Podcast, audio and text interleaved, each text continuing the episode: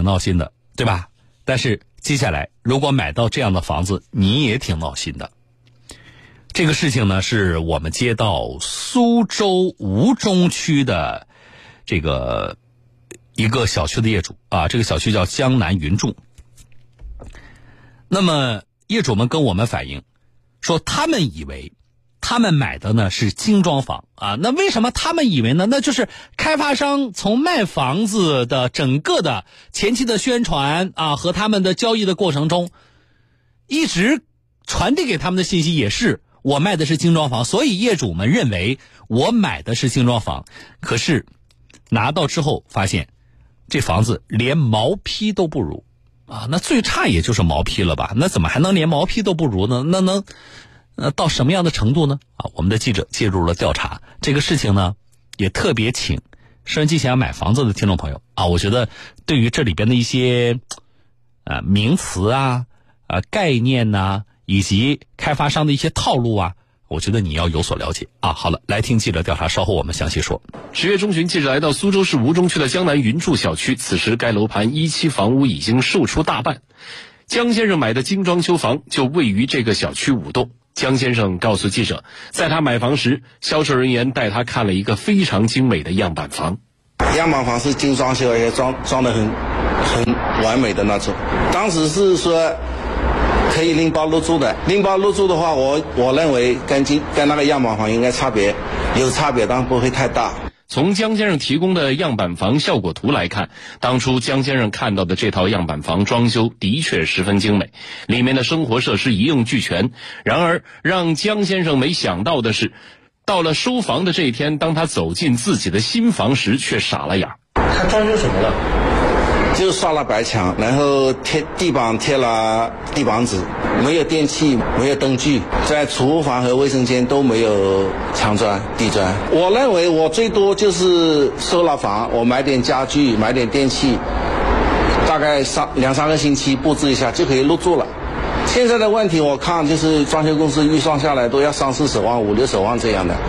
记者注意到，在江先生买的这套所谓的精装修房屋里，基本没有装修的痕迹，就连地板也都是用的地板纸贴的。江先生告诉记者，这就是开发商宣传的精装修房。记者在小区内转了一圈，发现碰到类似情况的不止江先生一人。就是按照样板间的话，样板间就是它是那个那墙是没有的，这些墙都是没有的，这是客厅在这个位置上。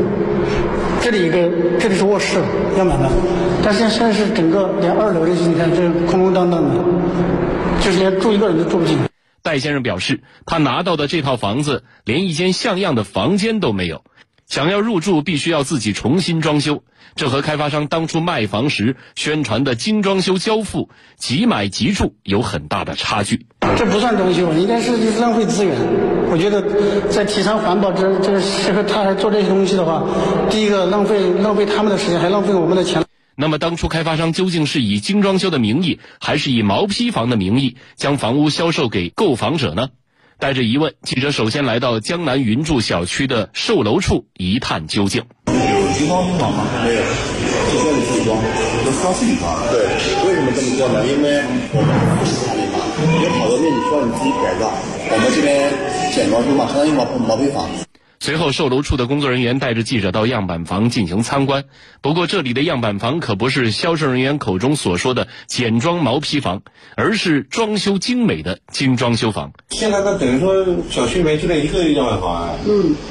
样板房精装修却在销售时自称毛坯房，江南云住小区开发商的操作让人无法理解。对此，江先生等人表示，他们之前看到的都是这套精装修房，而当初的售楼人员也没有告诉他们小区的精装修房是简装毛坯。随后，记者在江南云住售楼处的公示材料上发现了问题。正如江先生等人所言，售楼处公示的苏州市商品住房价格申报备案流转表等材料上都非常清楚地写明了江南云住花园小区为高层精装修房。既然当初备案的时候是精装修，开发商为何在卖的时候却变成了毛坯房呢？十月二十二号，记者第二次来到江南云住的售楼处，并在这里见到了该项目的负责人。对于业主质疑的精装修问题，这位负责人给出了正面的回答。装修。它的标准，甚至说可以从一两百块钱到几万块钱一个平方，都叫装修。唐先生坦言，因为精装修房此前没有一个规定的标准，因此他们从成本和利润角度考虑，才将一个精装修房项目装成了毛坯房。那我们为什么要要装这么低的一个标准？呃，当时也是出于这个整个一个备案价限制的一个因素吧。一方面我要做装修，另外一一方面就是说我拿地的价格本身就已经高了，上线的售价也是相对被限制在这个水平，那只能是通过说那这个装修标准。其实从社会社会的这个角度来讲，其实它是在浪费社会资源的，对不对？对啊，就是你三百块钱是是这么回事，三百块钱标准但是这没办法的事情，因为它整个它有一套规则在这里。唐先生表示，虽然他们知道这样的装修，业主拿房后肯定要拆，是一种资源的浪费，但是在保证精装的基础上，又有利润可赚，就只能这样操作。那么这样的操作究竟是否违规呢？带着疑问，记者随后联系了苏州市吴中区住建局房地产管理科。该单位的工作人员表示，他们之前的确接到了很多关于江南云筑花园小区新房装修方面的投诉，他们也对此进行了了解和摸排。客户跟开发商签订的商品房买卖合同当中，第二条是明确规定了、明确约定了他的那个呃房屋是全装修房，然后装修的一个标准是在附件七和附件八当中呈现的。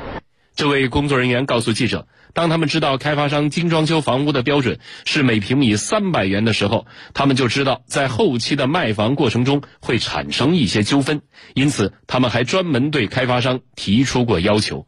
因为之前在这个项目的销售过程当中，包括其实到目前为止，就是对于全装修房、精装修房这一块，它是没有一个具体的一个标准的。就作为我们主管部门，也是要求他对他的实际的装修的一个情况，做一个实际的交付的一个样板间进行一个展示，要求他在销售过程当中，就是引导客户在签约前都要去参观过这个样板房，然后再购买这个房屋的。不过，记者在调查中却没有看到开发商有按照主管部门的要求设置的实体样板房。对此，纪委建议业主通过法律途径解决问题。同时，记者了解到，为了避免江南云筑类似情况的再次出现，苏州市在今年十月初已经出台了关于规范全市新建成品住房建设销售管理的通知。通知中严格设定精装标准，要求装修综合单价不低于土地出让楼面单价百分之五至百分之十，且不低于每平方米一千元。同时，开发商在申报成品住房预售许可前，应按不同户型设置交付标准样板房。样板房要真实反映户型、结构、装修标准和施工质量。成品住房交付标准不低于样板房和合同约定的标准，违规将被严肃查处。好了啊，呃，记者调查的挺清楚的，各方呢也都发声了啊。我们的调查还在持续啊，我们不是说今天曝光一下就完了，呃，我们的记者呢还在这个持续调查，希望啊能够最大程度的帮助这个小区的业主维权。这事儿听起来呢，一，凡是买到房子的会极其闹心啊；二，发生在苏州啊，我必须实事求是的说，听众朋友啊。这个事情就这样的事情发生在苏州，我还是很意外的。意外在哪里呢？我意外在于，就是有一个开发商，这是卖房子啊，不是卖包子啊。啊，包子你跟我说是三丁的，结果里边啊，我怎么没有吃出啊三种口味啊？对不对？你的馅料不好啊。可是你这是卖房子，不是卖包子，对吧？就是在苏州这样的城市，竟然有一个楼盘可以如此明目张胆的做欺骗消费者的事情，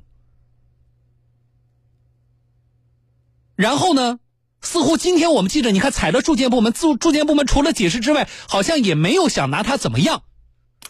我真正的吃惊啊，听众朋友是在这里。就是有的时候你你，哎呀，你气不打一处来，在哪里呀？在于他干了骗人的事情，他还理直气壮、心安理得，并且好像我还不能拿他怎么样，这是正常的吗？来，回来说案例。我觉得最生气的是什么呢？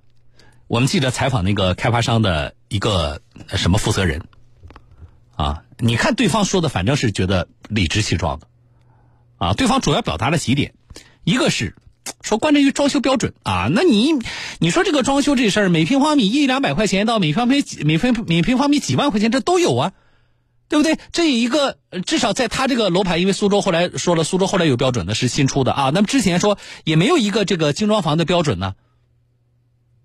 所以，我们这么做，说这话，你不觉得是心虚吗？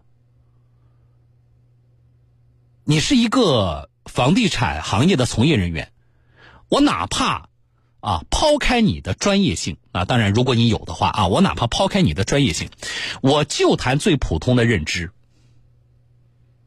我看了那个房子的图片啊，听众朋友刷个大白墙，这房子里几乎真的连。连南京的那种毛坯交付的都不如，听众朋友，啊，这个一点不夸张。我觉得都没拿达到南京的那些毛坯交付的小区的那个标准。好了，那么这个开发商负责采访的那位该项目的负责人啊，拿你的生活常识跟我说一说，你认为这叫精装房吗？你还对媒体对着媒体，你还心安理得的？你不亏心吗？你以为你在那里有一番说辞，这个事情就变得合理了？你如果真的是这个认知啊，就是你现在这个叫什么江南云筑这个小区，你们目前交给我们的听众的这个标准，如果在你们眼里就照精装修的话。那你们这个公司的从上到下，特别像你这样的负责人，你的认知是出现了多大的问题啊？我不相信，我更愿意相信的是什么呢？你睁着眼睛说瞎话，你在昧着良心，有意的，啊，是有意的欺骗我们这些业主。这是第一点，第二点。更不能接受的是什么呢？他说：“现在要求我们开发商啊，大概表达的意思，要求我们开发商，呃，要要这个有装修交付，对吧？但是呢，我们又有压力，所以我们定了每平方米三百块钱的每平方米三百块钱的装修标准。那什么意思？怪规则，是吗？国家到这个苏州当地政府出台了那么多啊，关于房屋呃交付验收的相关的规则啊。”你们把房子做成现在的这个死样子，是怪国家的规则不对，是这个意思吗？狡辩当然，我们对这事这个事情的认知，它的性质的认知，也不会因为开发商几句狡辩就改变了。那么我们要找谁？我们当然要找法律法规，我们当然要找负有监管和。执行法律法规权利和责任的主管部门，苏州市，呃，叫房产管理科的工作人员也接受了我们记者的这个采访，啊，这个采访里边呢，他们也比较坦诚，我觉得啊，他们知道，他们之前就看到说这个开发商的这个装修标准只有三百块钱，啊，他们认为这里边可能会出问题的，预料到这一点，啊，他们预料对了，但问题是，既然预料到这一点，主管部门。怎么还任由其发生呢？这就是我不能理解的呀。采访当中呢，那位工作人员也说了，说我们也让开发商要要弄一个，呃，跟实际交付标准一样的样板间，并且要让所有的买房子的业主去看过之后才能够，呃，交易，对吧？我觉得这要求没问题。问可是问题是，开发商没这么做呀。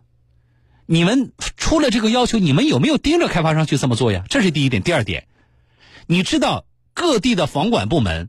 现在恐怕没有哪个政府部门能够跟你们比，就是你们啊发个规定，发个地方性的这个这个规定，啊，你们在某件事情上发条消息表个态，是多么受到你所在城市的市民们的高度关注啊！所以回头来说，那苏州市的这个我们记者采访的，呃，叫房地产管理科。你们如果发现这个问题的话，一方面你们是对开发商提出什么样的要求？另外一方面，能不能发一个叫什么风险提示也好，啊，或者叫风险预警也好。我相信啊，以今天买房子的我们这些消费者的敏感度和今天的大家的这个通过互联网沟通的这种啊这种顺畅程度，只要你苏州市的房管部门你敢发这么一条，你发了这么条风险提示，那大家很快就会传遍所有关注这个楼盘的业主的这个微信群里边，大家就知道了。你这个风险提示，你只要说这个楼盘交付的装修标准只有每平方米三百块钱。啊，可能存在什么样的风险？就这一句话就够了。但是你们发现了问题，并且你们预料到可能出现这样的纠纷，可能出现对消费者不利的结果，结果还是任由其他呃任由其发生了。那这我我确实是很难理解，我们这个工作的方式是这样的吗？我说了，这件事情我们今天曝光它，但并不是结局啊！我们还会跟进采访。我们不能够让这样一个明目张胆的，在我看来真的是明目张胆的去欺骗消费者的行为，就这样存在着，并且最终不了了之。所有的违涉及到违法违规的问题不被处理。所有的产生的后果都要我们消费者来买单，我们不接受。啊，这家开发商是否存在虚假宣传的问题？刚才我们记者在采访当中看到了相关的啊这个情况啊，宣传资料里宣传的是精装房啊，这个样板间如何如何，对不对？那么这些材料，我们希望主管部门也掌握。涉及到虚假虚假宣传怎么办？而这种虚假宣传造成了今天的这个结果，啊，是否构成欺诈、消费欺诈？是不是能够有专业人士、主管部门进行这个鉴定和判断？啊，如果构成，又应当如何？这件事情我们会持续关注。啊，最后说一点，现在有一些地方买房子仍然不那么好买。啊，所以给人的感觉是什么呢？买到就赚到了，于是大家趋之若鹜。啊，什么购房合同，看什么这个约定条款，签字吧，能买到就不错了，对不对？是吧？跟抢一样啊，不是你手握着几百万你就一定能买到房子的啊。于是，所有的交易环节的这些风险就被大家忽视了。比如说，采访里边提到这家楼盘吴中区苏州吴中区的江南云住，说他们和业主。啊，就是这个消费者签订的购房合同当中，啊，那么第二条明确约定是全装修，然而这个标准竟只有三百块钱，每平方米三百块钱标准，我不知道啊有没有最终写到那个商品房的买卖合同里，啊，如果有，但业主完全忽视了，我觉得业主造成今天这个局面也要反思一下自己。而给我们更多的听众朋友提醒的是什么呢？一，所有的啊，你在买所谓精装修或全装修的过程当中，你要有保留证据，你要有进行取证的意识。开发商怎么跟你宣传的？他的宣传材料上怎么写的？他的样板样板间门口的那个公示的公示栏里边具体是怎么表述的？还有，你的签的购房协议和最终的买卖合同里边。其实你要看的就是几个关键性的约定条款嘛，土地的使用性质、装修的标准啊，有没有对应到价格，就是几个具体的，不用你通篇看条款，一定把几个关键的条款看清楚了，听众朋友，啊，否则只要是涉及到房屋买卖、房屋质量上的纠纷，我要告诉大家，都是没有小问题，并且解决起来没有那么容易的，还有。啊，相当比例这类纠纷的解决当中，哪怕最终所谓解决，我们业主也是要承担，在你无奈的情况下承担一部分损失的，所以不要掉以轻心。进广告。